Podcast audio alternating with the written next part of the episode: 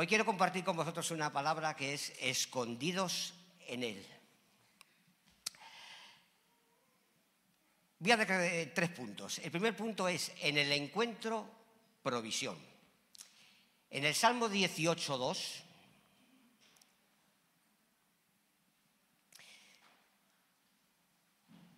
dice así, Jehová roca mía, castillo mío y mi libertador, Dios mío, fortaleza mía, en él confiaré mi escudo, la fortaleza de mi salvación, mi alto refugio.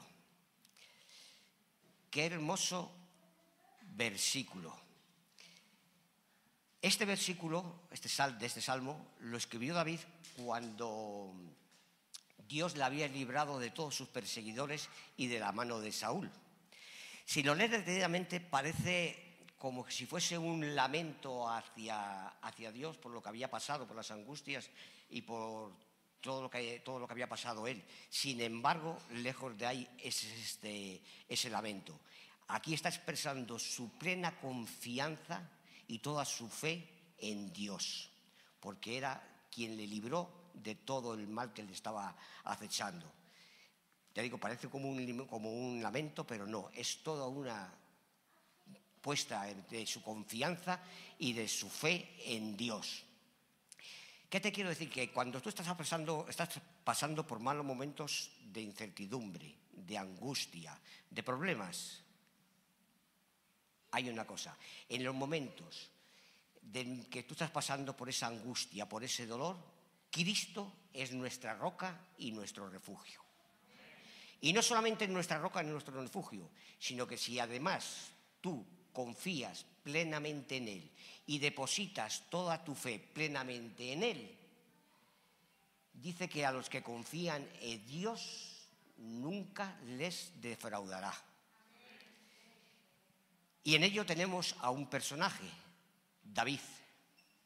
David tuvo que, que salir huyendo y refugiarse en una cueva porque le querían matar.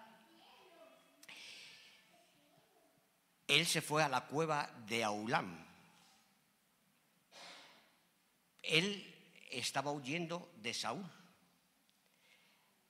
Y en esos momentos de angustia, de, de cómo estaba pasando él, de temor, porque le querían matar, fue y se refugió en una cueva.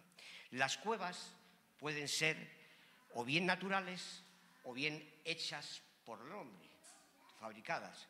Son oquedades que hay en medio de la roca, en medio de los sitios, que pueden servir para refugiarse, pueden servir para ocultarse, bien de la, refugiarse, bien, ocultarse bien de la lluvia, del frío, del calor, pero también esas cuevas naturales pueden ser cuevas espirituales. Y David, en lugar de ir a refugiarse en una cueva natural de piedra, fue a refugiarse bajo las alas del Altísimo, en la cueva que es Cristo, en la roca. Ahí donde se refugió David, en lugar de una cueva natural. Y cuando tú te refugias bajo las alas del Altísimo, Él te va a dar la provisión necesaria para que tú puedas cumplir tu propósito. David encontró la provisión sin darse cuenta en esa cueva ¿Y qué provisión encontró? 400 hombres, los 400 valientes de David.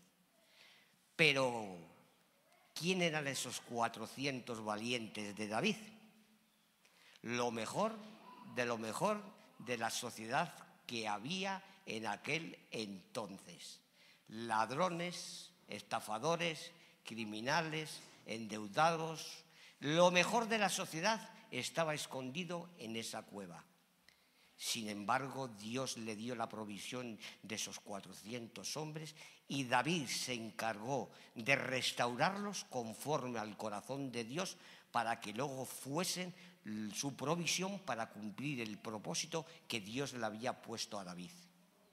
Quiero decirte que cuando tú te refugias en la roca, que es Cristo, tienes tiempo de intimidad, Pasa tiempo de intimidad con Él, Él te va a dar la provisión necesaria para cumplir el propósito por el cual estás aquí.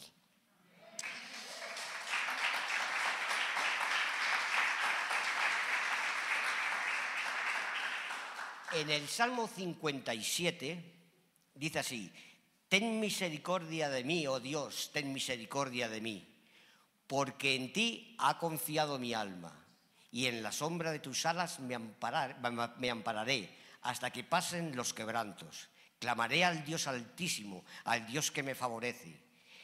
Él enviará desde los cielos y me salvará de la infamia del que me acosa. Será Dios, enviará su misericordia y su verdad.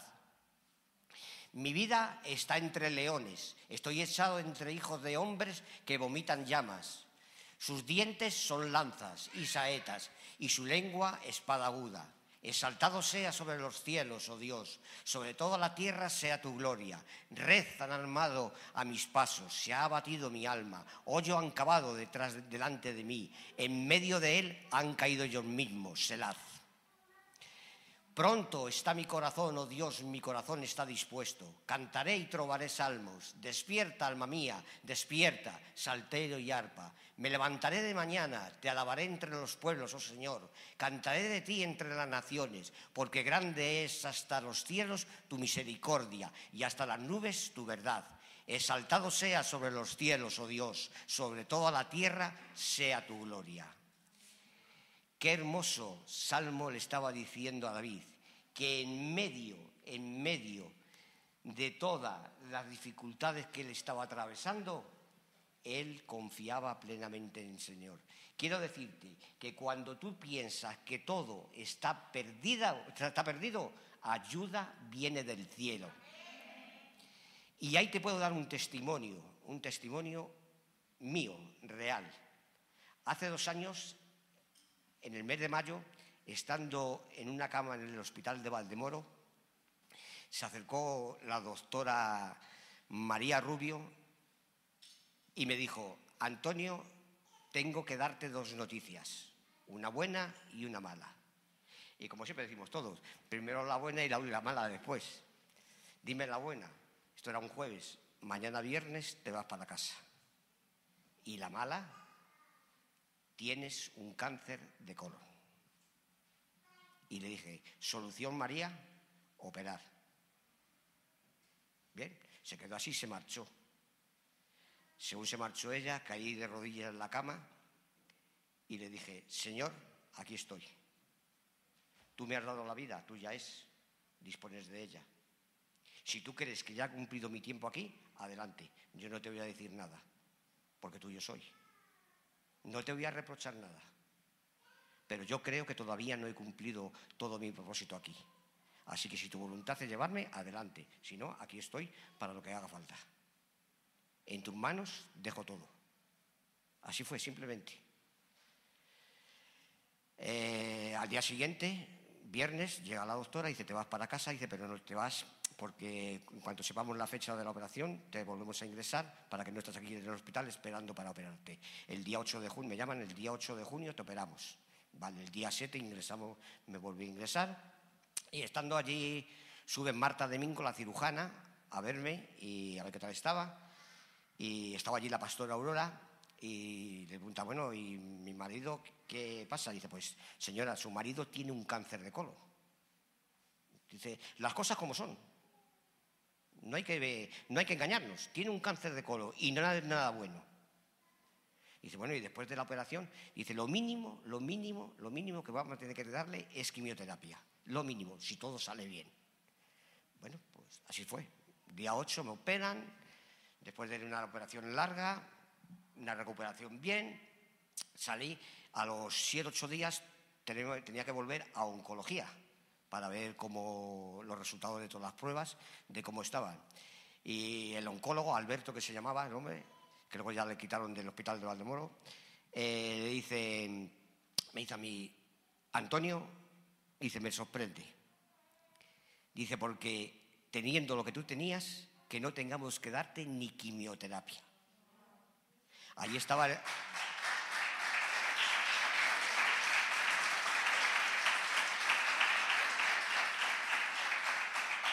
estaban conmigo el pastor Fran y Miki. Y yo me quedé así, dice, Miki dice, pero ¿qué pasa? ¿Que es que no te alegras? Digo, si yo tenía plena confianza de que no tenía nada. Digo, porque yo es que no sabía yo que no tenía nada. Digo, ¿por qué? Ya, ya, lo sabía, y como lo sabía que no tenía nada, no tengo por...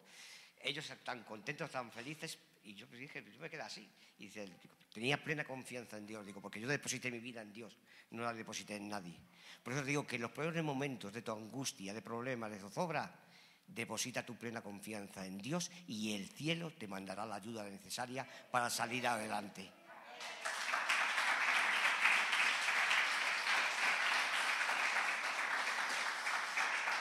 Porque el problema no es meternos en la cueva como se metió David. Muchos nos metemos en la cueva. El problema es quedarse en la cueva. Ese es el verdadero problema. Las circunstancias, los problemas pueden venir, pero hay que salir adelante con eso. Y ese es el problema. Porque en la cueva se restaura, como hizo David, restauró esos 400 hombres, y salieron adelante para cumplir el propósito que tenían. Igualmente tú, si eres capaz de buscar en intimidad a Dios, Él te va a sacar de la cueva, te va a restaurar y vas a cumplir el propósito que Él quiere que esté planeado para ti en tu vida. Así que sal de la cueva, no te quedes en ella.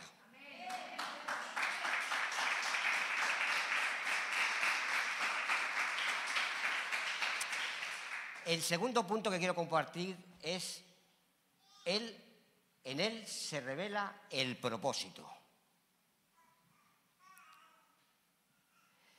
En el Salmo 142 dice así, con mi voz clamaré a Jehová, con mi voz pediré a Jehová misericordia, delante de él expondré mi queja, delante de él manifestaré mi, angustia. Cuando mi espíritu se angustiaba dentro de mí, tú conociste mi senda. En el camino que andaba me escondieron lazo. Mira mi diestra y observa, pues no hay quien me quiera conocer. No tengo refugio, ni, ni hay quien cuide de mi vida. Clamé a ti, oh Jehová, y dije, tú eres mi esperanza y mi porción en la tierra de los vivientes. Escucha mi clamor, porque estoy muy afligido. Líbrame de los que me persiguen, porque son más fuertes que yo. Saca mi alma de la cárcel, para que alabe tu nombre. Me rodearán los justos, porque tú me serás propicio.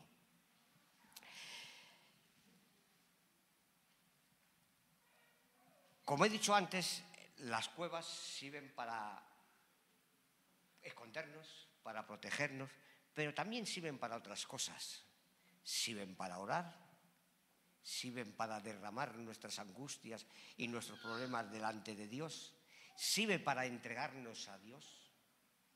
Y hay un personaje en la Biblia que también se escondió en una cueva, que tuvo que huir de un personaje llamado Jezabel, y tuvo que huir al monte Orez y esconderse allí en una cueva. Creo que todos sabéis quién es, Elías.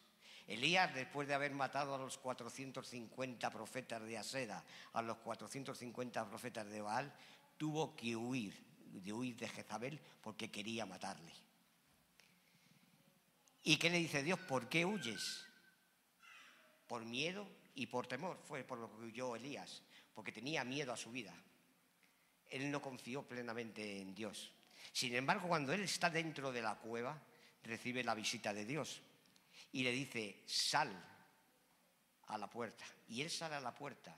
Y en ese momento se le presentan tres, tres agentes atmosféricos. Un viento fuerte, un terremoto y un fuego. Estos tres elementos atmosféricos significan las ansiedades en la vida. El miedo, el temor, la falta de perdón, el odio, la venganza, todos esos, todos esos, esos, ansiedades de la vida son lo que representan estos tres agentes atmosféricos. Y lo que Dios quiere es que esos tres agentes atmosféricos no sean ningún problema para, pedirle clemencia a Dios para que Él nos restaure, Él nos, guarde y Él nos proteja de ellos. Él lo que quiere es que tú vayas, le presentes todas tus problemas que tienes, todas tus circunstancias por las que estás atravesando y Él pueda darte la solución a esas circunstancias que estás atravesando, que es lo que a Elías quería darle. ¿Y qué pasó luego después? Dice que Elías sintió un silbo apacible ¿Y sabes lo que estaba significando eso? Que ese silbo apacible era que la presencia de Dios estaba allí. Cuando la presencia de Dios está en tu vida, todo, todo lo que te está atormentando, todo lo que te está angustiando, desaparece. Porque donde está Dios hay paz, hay gozo, hay armonía, hay alegría. Entrégate a Dios, entrégate tus problemas a Dios y Él te hará descansar como le hizo a Elías.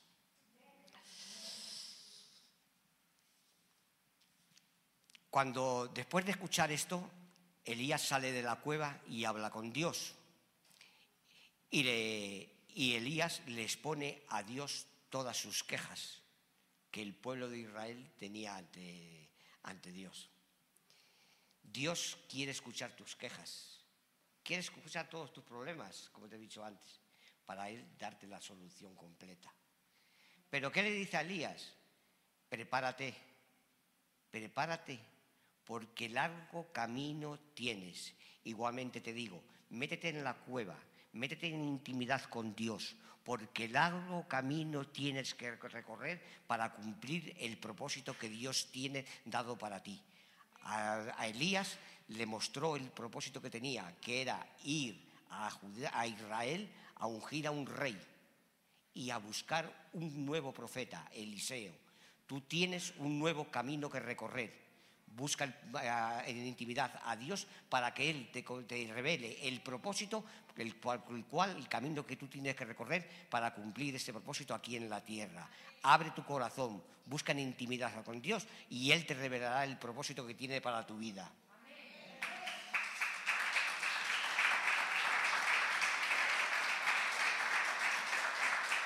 Porque la voz, la voz de Dios despierta en ti el propósito que tiene y te sana.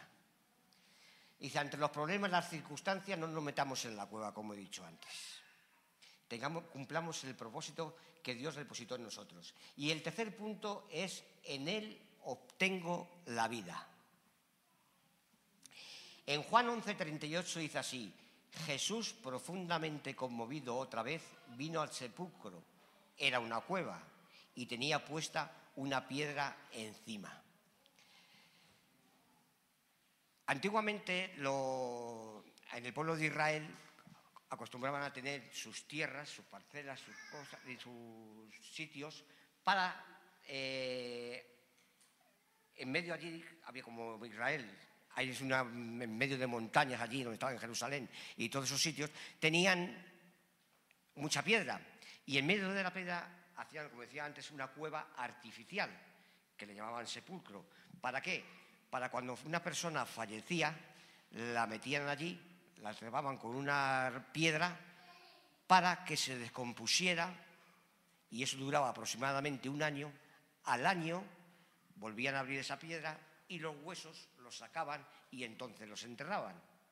Eso era lo que hacía el pueblo judío porque no los enterraban con carne, como, muerto, como hacemos aquí, que muerto al hoyo y ya está.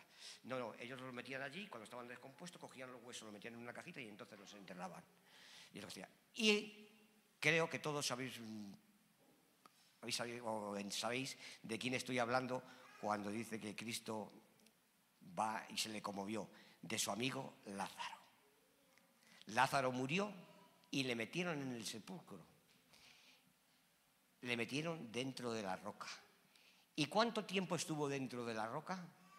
Lázaro estuvo cuatro días en intimidad con Dios. Cuando tú estás en tiempo de intimidad con Dios, Él te devuelve la vida, como se la devolvió a Lázaro pero para eso pasa tiempo de intimidad con Dios. Y Él nos la devolvió, estábamos muertos y nos dio la vida eterna, pero para eso tengamos eso, pasemos tiempo de intimidad con Él como pasó Lázaro. Lázaro pasó cuatro días de intimidad dentro de la roca. Busquemos ese refugio, busquemos a la roca que es Jesucristo y Él nos devolverá la vida como se la devolvió a, a Lázaro.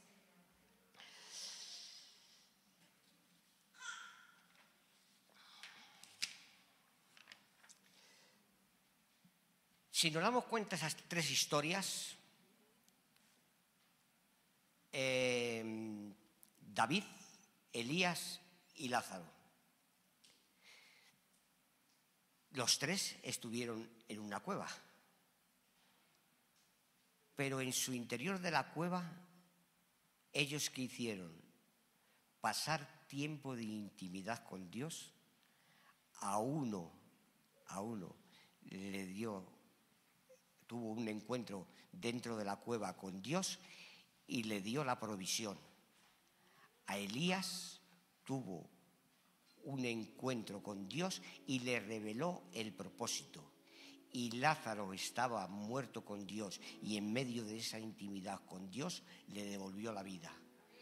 Decir, que cuando tú eres capaz de pasar ese tiempo de intimidad con Dios, de relacionarte con Dios conforme Él quiere, de vivir una vida como Él quiere, de hacer su voluntad, Él te va a dar la provisión, te va a revelar el propósito y te va a dar la vida necesaria para cumplir todos los planes que Dios tiene para tu vida, para tu familia y para todas tus generaciones. Métete en la cueva para que Dios te dé esa provisión, ese, propósito y esa vida.